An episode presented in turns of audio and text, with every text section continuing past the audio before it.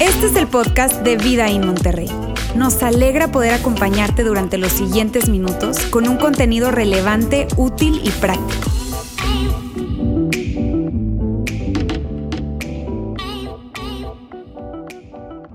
Amigos, ¿cómo están? Qué gusto verles, de verdad. Me da muchísimo gusto estar con ustedes. Hoy que estamos ya cerrando esta serie, La bendición, que tiene que ver con esto, recibiendo algo que puede cambiarlo todo. Y en las últimas semanas hemos venido hablando de, este, de esta idea, de este concepto, de que la aprobación de nuestros padres es fundamental para ti, para mí. Es muy importante, nos demos cuenta de ello, ¿no? No importa nuestro trasfondo, no, importa nuestra educación, no importa nuestro nivel socioeconómico, la aprobación de nuestros padres es sumamente importante para todos nosotros. Y esto es algo que hemos venido ahondando y hablando en las últimas semanas. Y, lo que hemos venido diciendo también es que eh, algo que es sorprendente es que tú y yo tenemos al alcance la bendición de nuestro Padre Celestial, que probablemente muchas personas no tuvieron la oportunidad de recibir esa bendición de parte de, de, su Padre terrenal, es decir, esa aprobación de parte de sus padres, pero que tú y yo tenemos a nuestro alcance, tenemos la gran oportunidad, la gran bendición de recibir el regalo de la aprobación de nuestro Padre Celestial. Y desde ahí tú y yo podemos vivir. Desde ahí tú y yo podemos plantar y plantear y hacer toda nuestra vida. Ahora, esta serie la hemos basado, eh, esta, esta serie de la bendición la hemos basado en dos textos claves. Dos textos claves que, hemos compartido. El primero de ellos lo escribió Juan, quien era un gran amigo de Jesús, y él asimismo se describía como el discípulo amado, el discípulo favorito. Y él escribió uno de estos textos en donde hemos basado eh, este concepto de la bendición, y está en Juan capítulo 1.12 y dice de la siguiente manera, ¿más a cuántos lo recibieron? A los que creen en su nombre, les dio el derecho, la autoridad, la potestad de ser hechos hijos de Dios. Entonces decíamos que, que esta bendición está disponible para cada uno de nosotros. Que en el momento en que tú y yo entendemos esta idea de quién es Jesús, y tú y yo depositamos nuestra confianza en Él como en nuestro Salvador, como nuestro Señor, como el dueño de nuestra vida y nuestro destino.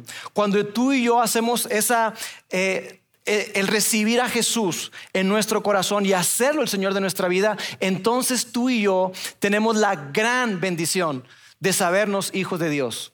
Y que desde ahí podemos vivir. El asunto está en que eh, tú y yo muchas veces somos tentados a creer que tenemos que demostrar. Ahora, este es el primer texto que, que veíamos. El segundo texto está basado eh, en algo que, que escuchamos cuando Jesús sale de ser bautizado sale de ser bautizado y hay una declaración muy fuerte, una declaración muy poderosa de parte de Dios y que se convierte en un modelo a seguir para cada uno de nosotros. Un modelo a seguir para, para que tú lo hagas con tus hijos, para que lo hagas con tus nietos, para que lo hagas con tus sobrinos o si tú estás mentoreando o desarrollando a alguien, tú y yo tenemos la oportunidad de bendecir a otros. Y, y este texto dice lo siguiente, cuando Jesús sale del agua, dice que se escuchó una voz desde el cielo que decía, este es mi hijo amado. Estoy muy complacido con él, estoy muy orgulloso de él. Y decíamos que esta bendición no solamente es para la, bendición que le dio Dios Padre a Dios Hijo, es decir, a Jesús, sino que es una bendición que, que está disponible para ti, para mí. Y decíamos, ponle tu nombre ahí. Una voz del cielo dice para ti, para mí, este es Lauro, mi hijo muy amado. Estoy muy orgulloso de él, estoy muy complacido de él. Así que no debe haber ninguna duda en ti y en mí con respecto al amor que Dios nos tiene. Si tú y yo nos, planteamos o nos preguntamos, ¿será que Dios me ama? Tú y yo tan solo tenemos que voltear a ver a Jesús. Porque el amor de Dios lo demostró al darnos a Jesús. Ese amor incondicional Él no lo demostró en la persona de Jesucristo. Y por eso decíamos una frase que, tiene que ver con este amor incondicional de Dios y decíamos lo siguiente, decíamos que, que mi comportamiento no determina ni le da forma al amor que Dios me tiene. Es decir, ese amor que Dios tiene para ti, para mí, que es una gran bendición, no depende de, de un hilo no está pendiendo de, cómo te comportas, si te comportaste bien, si, fallaste o te equivocaste y ahora ya no te ama. El amor de Dios es incondicional. Y decíamos que, que, que mi desempeño, mi comportamiento no va a determinar ni le a dar forma al amor de Dios para mí, sino más bien que ese amor que Dios ya nos tiene determina y le da forma a nuestro comportamiento. Y es desde ahí, desde donde tú y yo podemos vivir. Podemos vivir eh, dejando de, esforzarnos por obtener el amor de Dios dejando de, esforzarnos por, por, pensar que tenemos que trabajar, que tenemos que luchar, que tenemos que ganarnos y merecernos el amor de Dios. El amor de Dios no se gana, el amor de Dios no se merece, el amor de Dios simplemente se recibe. Y decíamos que, que la gran noticia es que Dios nos ha dado esa enorme bendición del amor incondicional. Pero el asunto está que, que, la cultura nos ha hecho pensar, nos ha hecho creer a ti y a mí que, que tú y yo tenemos que ganarnos su amor, que tenemos que demostrarlo todo el tiempo, una y otra y otra vez. Tenemos que demostrar que somos valiosos, tenemos que demostrar que, que Dios no equivocó con nosotros. Él no se equivocó cuando nos eligió, que, que, yo realmente valgo la pena, eh, soy alguien por quien luchar. Eso es lo, que la cultura nos, nos dicta o nos dice a ti y a mí. Y esa es la gran tentación. Fer Cano nos hablaba la semana pasada acerca de eso que, que, está en ti y en mí y que yo quiero hacer hoy, lo que quiero hacer hoy es profundizar un poco más en eso que Fer nos hablaba la semana pasada, eh, eh, en esa tentación de querer probar, de querer demostrar, porque cuando hablábamos de la tentación en la cual Jesús... Eh, sufrió, padeció o la, o la, cual fue tentado, hablábamos de que, de que había preguntas que el enemigo le hacía. Si en verdad eres hijo de Dios, con que eres hijo de Dios, entonces, y estaba esa, esa pregunta que, que, abordaba una necesidad. Y yo lo que quiero hacer hoy es que abordemos y hablemos más acerca de esas necesidades intrínsecas, esas necesidades muy profundas que todo ser humano tiene, pero que veamos la respuesta que encontramos en la fe. La respuesta que encontramos en la fe en Jesús. Ahora, probablemente tú estás acá hoy, alguien te invitó y de verdad nos sentimos honrados de que estés con nosotros. Nos sentimos muy contentos y alegres de que estés acá. Y yo quiero decirte que si tú no te consideras un seguidor de Jesús, yo te invitaría simplemente a que escucharas y que después de esta charla tú pudieras animarte a, a dar un paso en la dirección que tú sientas que tienes que darlo. Y mi anhelo es que tú puedas dar un paso en la dirección de Jesús. Entonces, ¿cuáles son esas necesidades? ¿Cuáles son esas necesidades intrínsecas que tú y yo tenemos y que tenemos que responder a preguntas? Y, quiero decir esto, mira, es muy importante que tú y yo entendamos que la respuesta a estas necesidades, a estas preguntas que, nos hacemos, es algo que tenemos que responder, pero no solamente responder para nosotros, tenemos que responder para la siguiente generación. Yo no quiero dejar de enfatizar eso. Porque el rol que tú y yo desempeñamos en eso es fundamental. Y mira esto, ¿por qué, ¿Por qué te lo digo? Voy a colocarlo de la siguiente manera, con la siguiente expresión. Las decisiones, la dirección y el camino que niños y jóvenes elijan para sus vidas va a estar determinado en gran medida por el éxito que tú y yo tengamos en transmitir la bendición. Lo repito, las decisiones, la dirección, y el camino que niños y jóvenes elijan para su vida va a estar determinado en gran medida en qué tanto éxito tú y yo tenemos en compartir y en transmitir la bendición de Dios, la bendición de que somos hijos de Dios, la bendición de que somos, eh, que, tú y yo somos amados por Él. Si ellos no entienden esto, sus vidas no serán vidas plenas, sus vidas no serán la clase de vida que tú sueñas para tus hijos y la vida que yo sueño para los míos. Así de importante es. Es sumamente relevante, es sumamente importante. Y mira, yo creo esto, creemos esto. Creemos que si tú y yo hemos sido bendecidos, lo hemos sido para bendecir a otros. Es decir, esta bendición, este regalo de parte de Dios que está disponible para ti, para mí, no es algo que solamente se recibe para quedarse, sino que es algo que se recibe para compartir con otros. Y tú y yo necesitamos estar conscientes de eso. Necesitamos compartir la gran bendición que tenemos. Así que hablemos entonces de cuáles son esas necesidades que, que están en nuestro corazón y en el corazón de cada joven, de cada señorita, en el corazón de los niños, en el corazón de cada uno de nosotros. ¿Cuáles son esas necesidades y qué respuesta podemos encontrar? Las necesidades que, que todos tenemos, la primera de ellas tiene que ver con la identidad.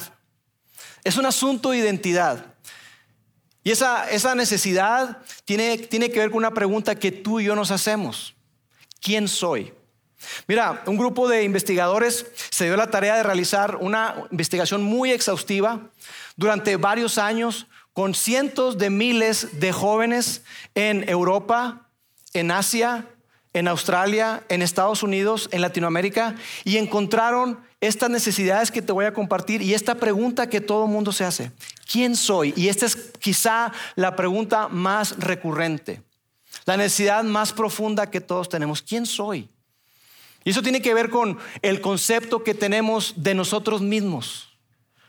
¿Cómo nos percibimos a nosotros mismos? qué valor nos damos y cómo lo expresamos.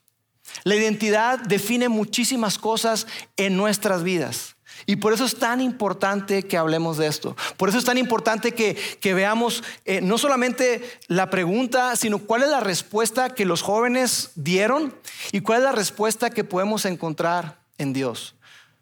Mira, una de las cosas que encontraron las investigaciones es que ante esta pregunta de quién soy, los jóvenes respondían, yo soy quien mis compañeros dicen que soy.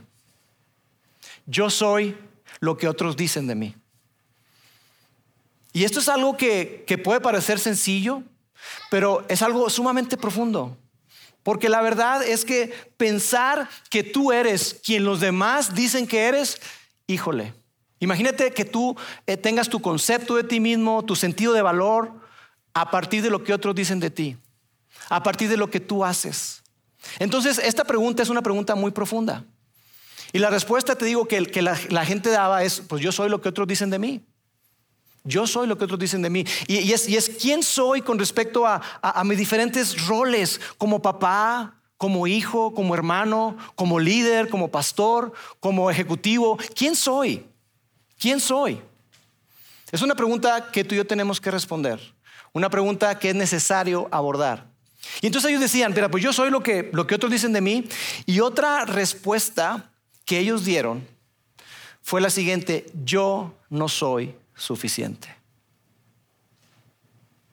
Cientos de miles de muchachos que fueron investigados, cuestionados, su respuesta es, no soy suficiente. No soy suficiente para mi papá. No soy suficiente para mi mamá. No soy lo suficientemente hombre, no soy lo suficientemente mujer, no soy lo suficientemente inteligente, no soy lo suficientemente atlético, no soy lo suficientemente blanco, no soy lo suficientemente moreno, no soy lo suficientemente latino, no, no soy suficiente. Y eso me rompe el corazón.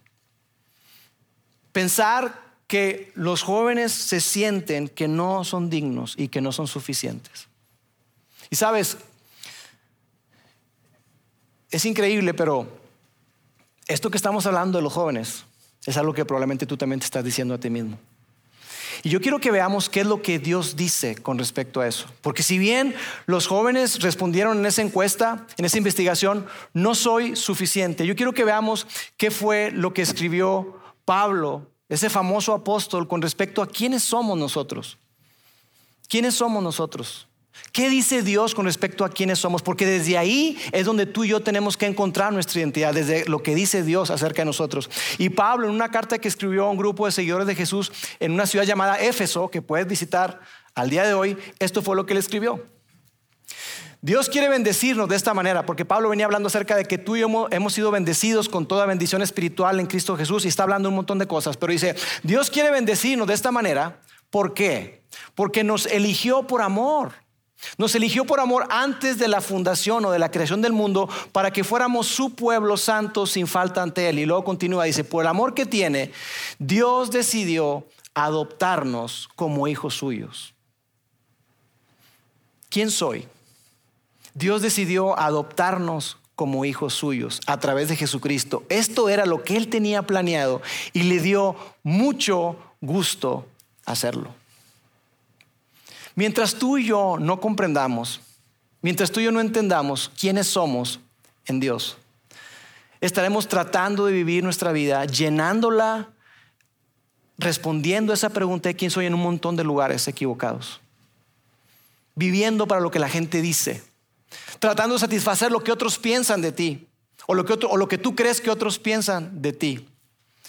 Pero la respuesta que Dios nos da ante esa pregunta de identidad de quién soy, la respuesta es esta. ¿Quién soy? Yo soy suficiente. Gracias a Jesús. Yo soy suficiente. Gracias a Jesús. Y yo quiero hacer algo hoy que normalmente no hacemos. Yo quiero que tú y yo juntos respetamos esta frase. Que digamos, soy suficiente gracias a Jesús. ¿Están listos? Una, dos, tres. Soy suficiente gracias a Jesús. Mira, yo no sé cómo han sido tus últimas semanas, tus últimos meses, tus últimos años. Yo debo confesarte algo que las últimas semanas han sido difíciles para mí. Han sido complicadas. Y ha surgido esta pregunta y esta declaración, esta mentira que me puedo creer. No soy suficiente. No soy el padre que mis hijos necesitan. No soy el líder que necesita esta iglesia. No soy el, lo que tú quieras. Y puede surgir la duda en ti y en mí. Probablemente tú, igual que yo, necesitas escuchar esto. No sé si por primera vez o necesitas recordártelo. Tú y yo somos suficientes gracias a Jesús. Tú eres el padre que tus hijos necesitan. Tú eres el líder que tu empresa necesita. Tú eres el esposo que tu esposa necesita. Tú eres la esposa que tu esposo necesita. Tú eres el hijo que tus padres han, soñado. Tú eres suficiente. Tú y yo tenemos que recordarnos esto. Y somos suficientes no porque lo merezcamos, no porque seamos los más fregones, sino por quienes somos en Dios. Fuimos adoptados. Somos hijos e hijas de Dios. La segunda pregunta que esta eh, eh, investigación encontró es, es un asunto de pertenencia.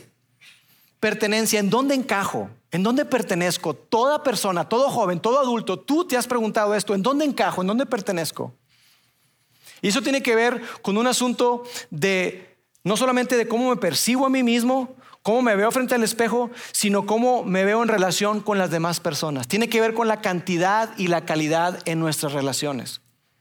Tú y yo fuimos diseñados por Dios para vivir en comunidad. Tú y yo fuimos diseñados por Dios para, para estar en lugares donde nos sintamos seguros. Y esa fue una de las respuestas que ellos encontraron. Con respecto a esta, a esta pregunta de, de dónde encajo, en dónde pertenezco, una de las respuestas que, que, que daban los jóvenes ante esta investigación decían, yo encajo, yo pertenezco en aquel lugar donde me sienta seguro para ser yo mismo. Y eso está, es muy cierto. Y la otra respuesta es donde yo tengo una afinidad o una conexión con alguien. Ahí es donde yo encajo. Pero sabes, en muchas ocasiones buscamos encajar en los lugares equivocados. Y me puede ser que yo me sienta parte de, pero estoy siendo parte de un grupo que no me agrega valor, que no me deja en un buen lugar, que lo único que hace es restarme vida, es restarme oportunidades. Y no estoy viviendo acorde a lo que Dios quiere para mí. Entonces, con respecto a esta pregunta de pertenencia que es tan, pero tan importante, ¿en dónde encajo? ¿En dónde pertenezco? Ellos decían esto. Yo quiero que veamos qué es lo que Dios dice respecto a en dónde encajamos y en dónde pertenecemos. Pedro, que fue ese discípulo tan amado también, que, que traicionó a Jesús o que negó a Jesús más bien, y que luego fue restaurado por Jesús, él escribió esto. Y Pedro dice lo siguiente, pero ustedes, está hablando de ti y de mí, ustedes son una familia escogida o un linaje escogido, son sacerdotes reales, son una nación, una nación santa, son un pueblo que Dios compró que Dios adquirió a través de la sangre de Jesús. Es decir, somos alguien muy valioso para Él y formamos parte de, su, de, su, familia. dice, ¿para qué? Para que anuncien sus obras extraordinarias. Él fue quien los llamó de las tinieblas, o sea, de la oscuridad, a su luz maravillosa. Entonces, con respecto a esta pregunta tan importante, ¿de dónde pertenezco? ¿En dónde encajo? ¿Con quién puedo hacer comunidad? ¿Con quién puedo ser realmente yo? ¿Yo mismo? La respuesta de parte de Dios para ti y para mí es esta. ¿En dónde encajo? ¿En dónde pertenezco? Tú perteneces a la familia de Dios. Tú y yo pertenecemos a la familia de Dios. Todas aquellas personas que hemos tomado una decisión por Jesús, le pertenecemos a Él. Pertenecemos a su familia y somos muy valiosos para Él. ¿Y sabes qué me encanta? Que no solamente formamos parte de su familia y hemos sido adoptados, sino que, que, nos ha dado todos los derechos como hijos. O sea, no es como que, ok, te adopto, pero no, no abras el refri, ¿eh? No lo puedes abrir. Eres mi hijo, pero no, la regadera no la uses. Mira, vas a usar estos, estos botecitos y esta tina. No, te dice, dale, bienvenido a casa. Esta es tu casa. Eres parte de la familia. Lo que Dios nos dice a ti y a mí con respecto a eso es que somos amados, que somos elegidos, que somos aceptados, que somos su especial tesoro, que tenemos eh, un diseño y un plan de parte de Dios, que no somos un accidente. Eso es lo que Dios dice con respecto a ti y a mí. Y que somos parte de tu familia, un lugar. Y por eso la iglesia es tan, es, es ese lugar donde creemos nosotros, que donde podemos ser una comunidad, donde la gente se sienta amada, se sienta aceptada, pero que también se sienta desafiada. Que se sienta desafiada para poder crecer, para poder estirarse. Mira, dicen que las relaciones honestas, vulnerables, transparentes, preparan el camino para el crecimiento, preparan el camino para la verdadera comunidad. Y estamos convencidos de eso. Por eso es que nosotros creemos tanto en los grupos. Y si tú no estás en un grupo, yo te invito a que puedas formar parte de uno, un grupo pequeño, de largo plazo, de corto plazo. Porque creemos que, que la vida se vive mejor en círculos que en filas. Estamos convencidos de esto. Y la tercera necesidad o tercera pregunta que, que les hacían o, que descubrían en la investigación que todo mundo nos hacemos es esta, la necesidad de propósito. Y la pregunta es, ¿para qué estoy aquí? ¿Para qué estoy aquí? Toda persona se pregunta eso. ¿Para qué existo?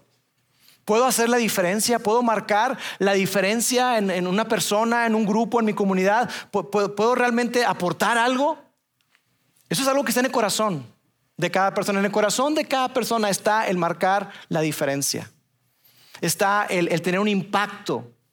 El saber que su vida tiene significado. Y por eso me parece increíble que lo, que lo que los científicos, lo que los sociólogos, los psicólogos han descubierto en los últimos años, que tiene que ver con todo este asunto, hay hasta institutos de felicidad y todo eso que está súper bien. Pero han descubierto que cuando tú vives vidas desprendidas, cuando vives vidas para otros, cuando vives vidas en donde eres generoso, eso fomenta algo en ti, algo despierta en ti. Porque todos nosotros necesitamos saber que nuestra vida tiene sentido, que nuestra vida tiene propósito.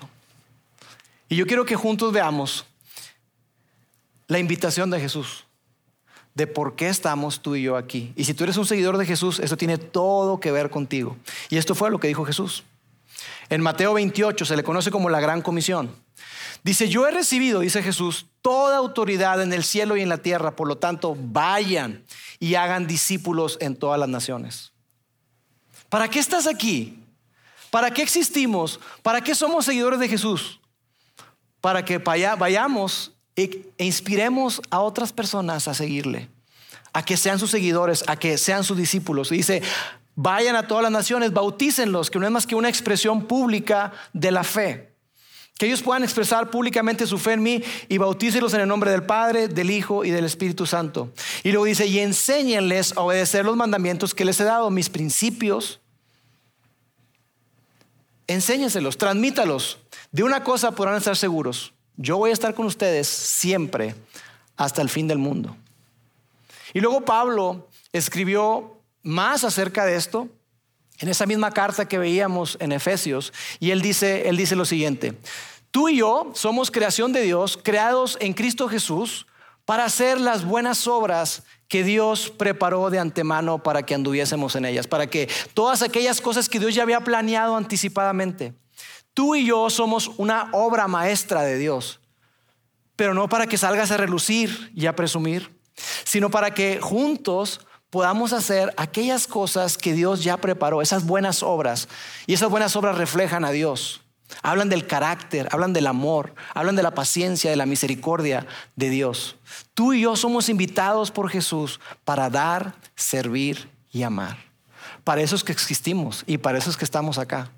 Así que ante la pregunta de propósito. ¿Para qué estoy aquí? Tú y yo estamos aquí para formar parte de la historia de Dios. Y eso, amigos, me parece increíble.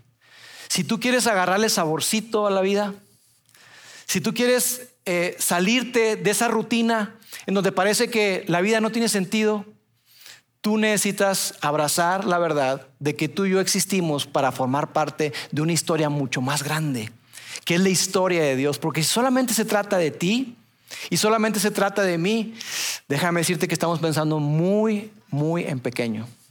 La vida, y eso yo se lo digo a mis hijos constantemente, acuérdate, la vida no se trata de ti, la vida se trata de otros. La vida no se trata de ti y qué padre que estamos aquí, pero la vida no se trata de nosotros, la vida se trata de otros. Amigos, cada persona tiene que responder a estas necesidades, la necesidad de identidad, la necesidad de pertenencia y la necesidad de propósito. Y yo quiero resumirlo muy rápido y ponerlo de la siguiente forma hay una necesidad de identidad. La pregunta que nos hacemos con respecto a esta necesidad es ¿quién soy? Y la respuesta o la bendición que tenemos tú y yo es que somos hijos e hijas de Dios. Ante la necesidad de la pertenencia, donde la pregunta que nos hacemos es ¿en dónde encajo? La respuesta de parte de Dios es que tú y yo pertenecemos a su familia. Pertenecemos a la familia de Dios. Y ante la necesidad de propósito, el significado, la pregunta que nos hacemos es, ¿para qué estoy aquí? Y la respuesta de parte de Dios para ti y para mí es que tú y yo estamos aquí para formar parte de su historia, de la historia de Dios. Si logramos abrazar esta verdad y vivir con la respuesta a cada una de las preguntas que abordan una necesidad, tú y yo entonces estaremos viviendo la vida que Dios tiene planeada y diseñada para ti para mí en donde cada decisión, en donde cada cosa que hacemos la conectamos con la fe, en donde nuestra vida tiene significado, tiene propósito, sabemos que pertenecemos a un lugar y en donde nos paramos y vivimos a partir de quién soy, no de qué hago. Porque en muchas ocasiones vivimos desde el hacer y no desde el ser. Ok, en el resto del tiempo que me queda, quiero compartir con ustedes cómo podemos transmitir esa bendición. ¿Ok? ¿Cómo hacerlo? Ok, sí entiendo, Lauro, que está esto de la identidad, de, pertenencia y propósito, pero ¿cómo hago para, para no solamente entender yo de esta grande bendición que tenemos y que hay respuesta en la fe en Jesús, pero cómo la transmito a las siguientes generaciones? ¿Cómo la transmito a mis hijos? ¿Cómo la transmito a mis nietos, a mis familiares, a mis sobrinos? ¿Cómo hago? Y yo lo que quiero hacer es que veamos un texto que escribió Moisés, ese caudillo, ese guerrero, ese, ese libertador que, que llegó para liberar al pueblo de Egipto. Estuvieron 430 años como esclavos, siendo sometidos ahí, maltratados. Y luego se levanta este hombre Moisés. Dios les dice, ¿sabes qué? Yo te voy a dar una tierra y, un, lugar. Y a través de Moisés los saca de Egipto y los lleva a ese lugar. Y cuando están ahí, Dios les da, como ya había una relación, como un padre con un hijo, había una relación entre ellos, entre el pueblo de Israel y Dios. Dios les da mandatos, les da mandamientos para que pudieran vivir de la mejor manera, para cuidar su corazón y desarrollar su carácter. Entonces están ahí y entonces hay un, hay un texto donde Moisés escribe cómo hacer para transmitir esto a la siguiente generación. Está en Deuteronomio capítulo 6. Con ese nombre de Deuteronomio ya como que está medio curioso, ¿verdad? Deuteronomio capítulo 6 y dice así, escucha Israel, el Señor es nuestro Dios, solamente Él, solamente Él es el Señor. Ama al Señor tu Dios con todo tu corazón, con toda tu alma y con todas tus fuerzas. Y esto fue el gran mandamiento cuando le preguntan a Jesús, ¿cuál es el mayor de los mandamientos? Él respondió este. Y le agregó, y ama a tu prójimo como a ti mismo. Debes comprometerte con todo tu ser a cumplir cada uno de estos mandatos que hoy te entrego. Y aquí está la clave. Repíteselos a tus hijos una, ¿y qué dice? ¿Por qué? Pues que no entiendan la primera. No sé los tuyos, pero claro que no. Repíteselos una y otra vez. Habla de ellos en tus conversaciones cuando estés en tu casa y cuando vayas por el camino, o sea, adentro y afuera, cuando te acuestes y cuando te levantes. Átalos a tus manos y llévalos sobre la frente como un recordatorio. Escríbelos en los marcos de la entrada de tu casa y sobre las puertas de la ciudad. Es decir, ten referentes a lo largo de tu casa. que les recuerden a sus hijos quiénes son, dónde pertenecen y cuál es su propósito. ¿Quiénes son? ¿A quién pertenecen? ¿Y cuál es su propósito? Entonces de ahí podemos extraer tú y yo varias ideas muy simples y muy poderosas, pero antes de eso yo quiero hacer un paréntesis para recalcar el papel fundamental que tienen los padres. ¿Cuántos papás están aquí? Levanten la mano. Bastantes. Ok, fíjense.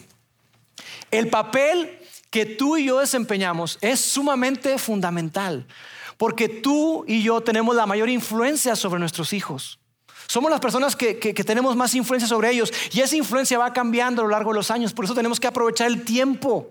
Y entre más pequeños están nuestros hijos, entre más jóvenes están, más tenemos que estar cerca de ellos porque nuestra influencia va a ir disminuyendo y va cambiando.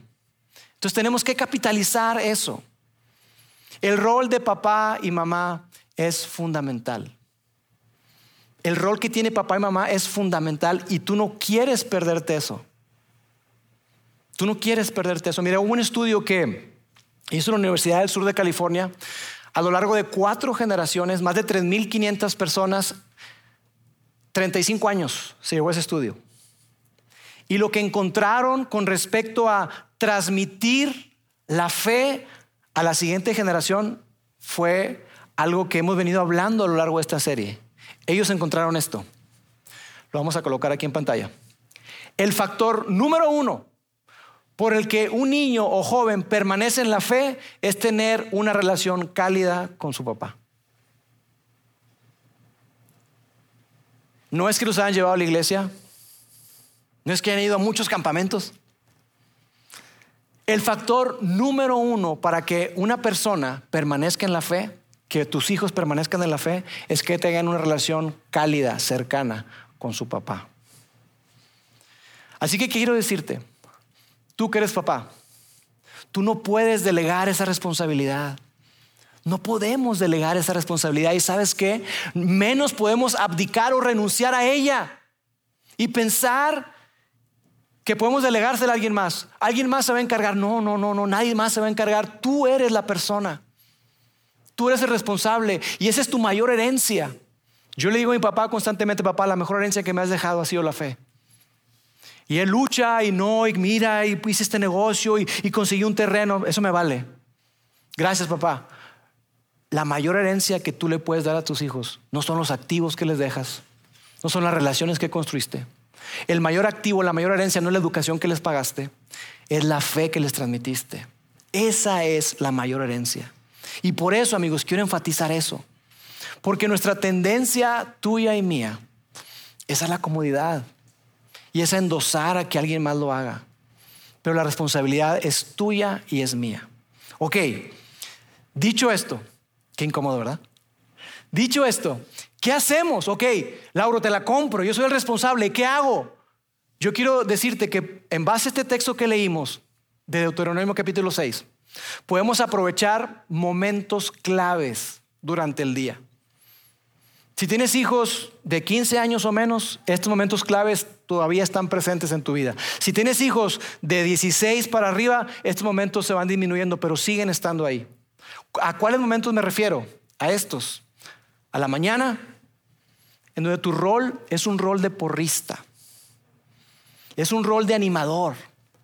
Tus hijos y los míos se van a enfrentar a un mundo, a una selva. ¿Y qué hacemos? ¡Eh, órale, levántate! No te volveré a decir. Estaba todo zorrillado el niño. Nuestro rol es un rol en la mañana que anime. Nunca se me olvida que, que Mónica leyó un libro y a raíz de ese libro ella, durante, no digo que toda la vida, pero durante varios años, a mis hijos les escribía una nota. Y esa nota se la ponía en la lonchera. Y todas las notas tenían que ver con una palabra de ánimo para mis hijos. Todos los días, durante años, animando a mis hijos en la mañana. Cuando vas en el carro, tu rol es de un amigo. Puedes tener pláticas informales con ellos. ¿Cómo te fue? ¿Qué hiciste? ¿Qué estás pensando con respecto a esto? Ajá, ¿qué es lo que te estás descubriendo? Etcétera. Es, un rol de amigo conversacional. En la comida, de entrada, yo te diría, lucha lucha por comer con tus hijos cuando puedas. Es más cómodo comer con la tele, ¿verdad? Come en la mesa con tus hijos. Busca comer con ellos. Y cuando estés ahí, tu rol es más como un maestro, alguien que esté enseñando con respecto a preguntas o dudas que ellos puedan tener con respecto a la vida o a cualquier cosa. Y en la noche, al momento de dormir, tú puedes tener conversaciones más íntimas, donde les preguntes, ¿qué hay en tu corazón? ¿Hay algo, ocurrió algo durante el día que haya hecho que, que le guardes resentimiento a alguien? Yo le digo a David, papi, a ver qué onda, ¿cómo está tu corazón? ¿Cómo de qué, papá? Late fuerte. ¿Cómo está? O sea, ahí, tu corazón está lastimado. Recuerdo que, estuvo ahí con, saliendo con una chica, híjole, salió muy loquito. Este, y, salió decepcionado porque terminaron con él. Y, él, ¿y cómo estás? Bien. Y se le rodeaba su lagrimita. Ay, le pues no estás tan bien, hijo. y hablábamos acerca de cómo se sentía. Es el momento para llegarle al corazón a tus hijos. Entonces, eso es lo que tú y yo podemos capitalizar, momentos claves. Ahora, estamos hablando acerca de la bendición, de bendecir a nuestros hijos. No solamente capitalizar estos momentos, que es muy, pero muy bueno, sino yo quiero animarte a que hagas algo más. Acuérdate, tú eres el principal responsable. ¿Qué puedes hacer? Ahorita cantábamos algo de eso. Puedes hacer cinco cosas.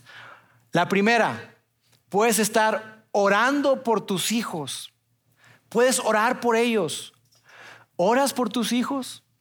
¿Levantas o pones delante de Dios a tus hijos? Ahorita cantamos. Cuando peleé, de rodillas lo haré. Ah, qué bonito suena, ¿verdad? Pero estamos orando por nuestros hijos. Mira, ayer tuve la oportunidad de de estar en el campamento para los bautizos y se bautizaron más de 30 chavos. Fue una experiencia bien hermosa. Pero algo que, que tocó mi corazón fue que tuve la oportunidad de bautizar a mi sobrina Robbie y a mi hijo David. Y cuando yo estaba ahí, yo, yo tuve que trabajar mucho y ahorita estoy haciéndolo también para no llorar porque me estaba ganando la emoción, porque esta semana casualmente yo estaba buscando fotografías que me pidieron y me salió una fotografía de Robbie, mi sobrina, chiquitita, abrazándome. Y, yo dije, ay, qué linda. Y cuando la estaba bautizando, haz de cuenta que estaba viendo esa niña chiquitita.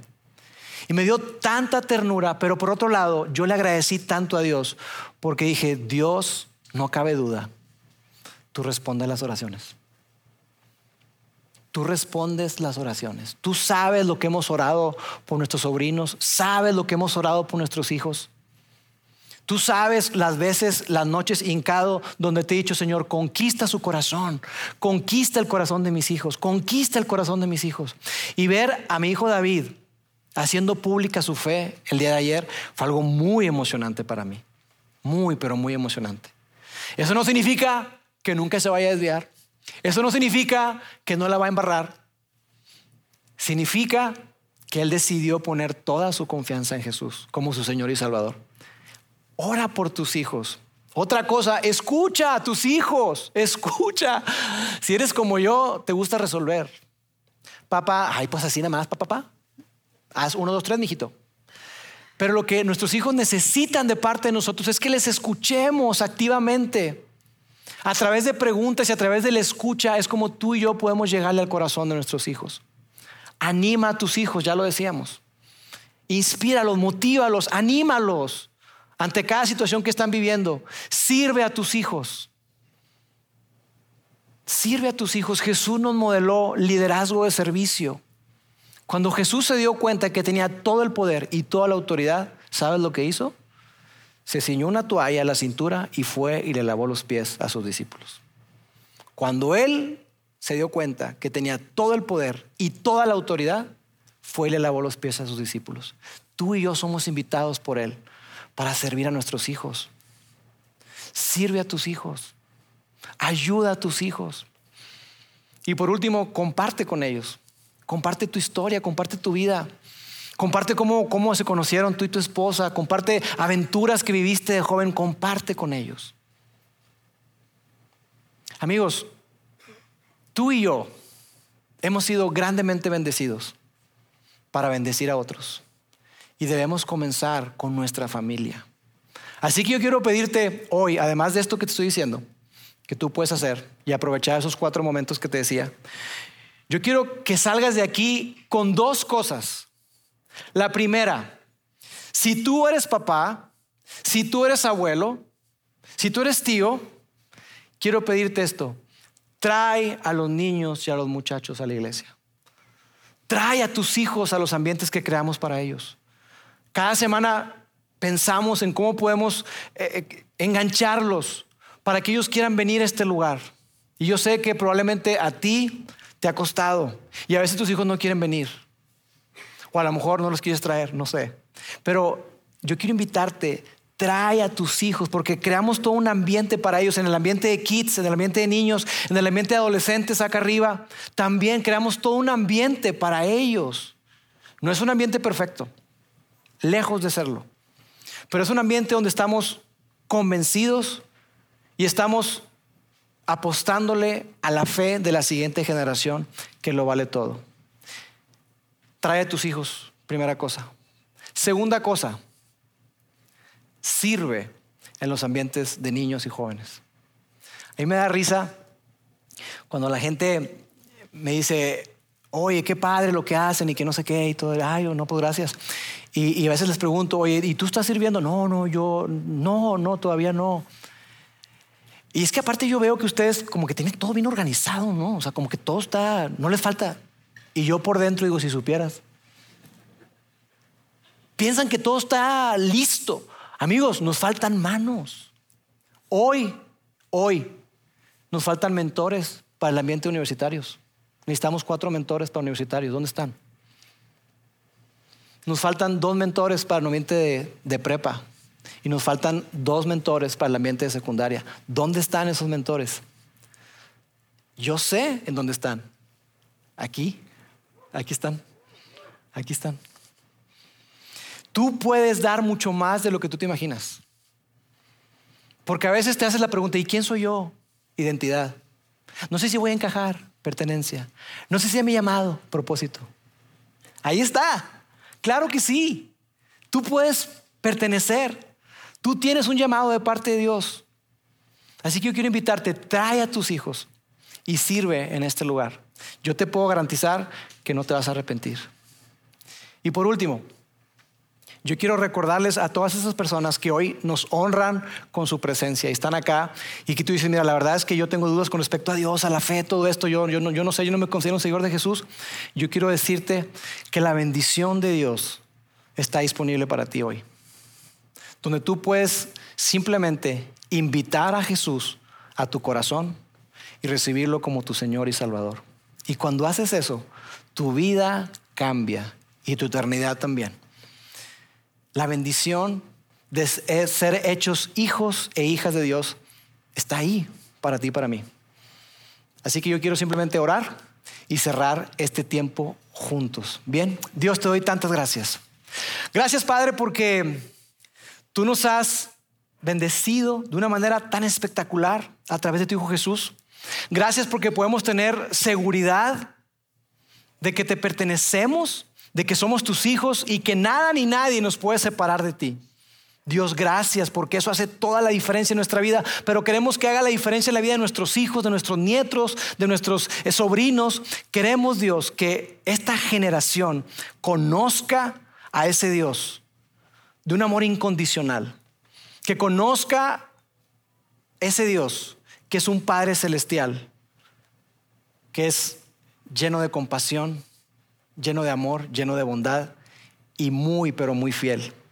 Dios, que podamos transmitir, quiero pedirte, a la siguiente generación esa extraordinaria noticia de que no tenemos que esforzarnos, no tenemos que merecerlo, tenemos que recibir simplemente tu amor y tu gracia en nuestras vidas. Yo te doy gracias por cada persona que está acá, te doy gracias por cada papá que nos ha confiado a sus hijos en nuestros ambientes y en el campamento. Y quiero pedirte, Dios, para que les recuerdes que ellos tienen todo lo que necesitan para ser el padre y la madre que sus hijos necesitan. Dios, ellos tienen todo. Dependiendo de ti, conectados contigo, juntos lo podemos lograr. Te damos muchas, muchas gracias en el nombre de Jesús. Amén.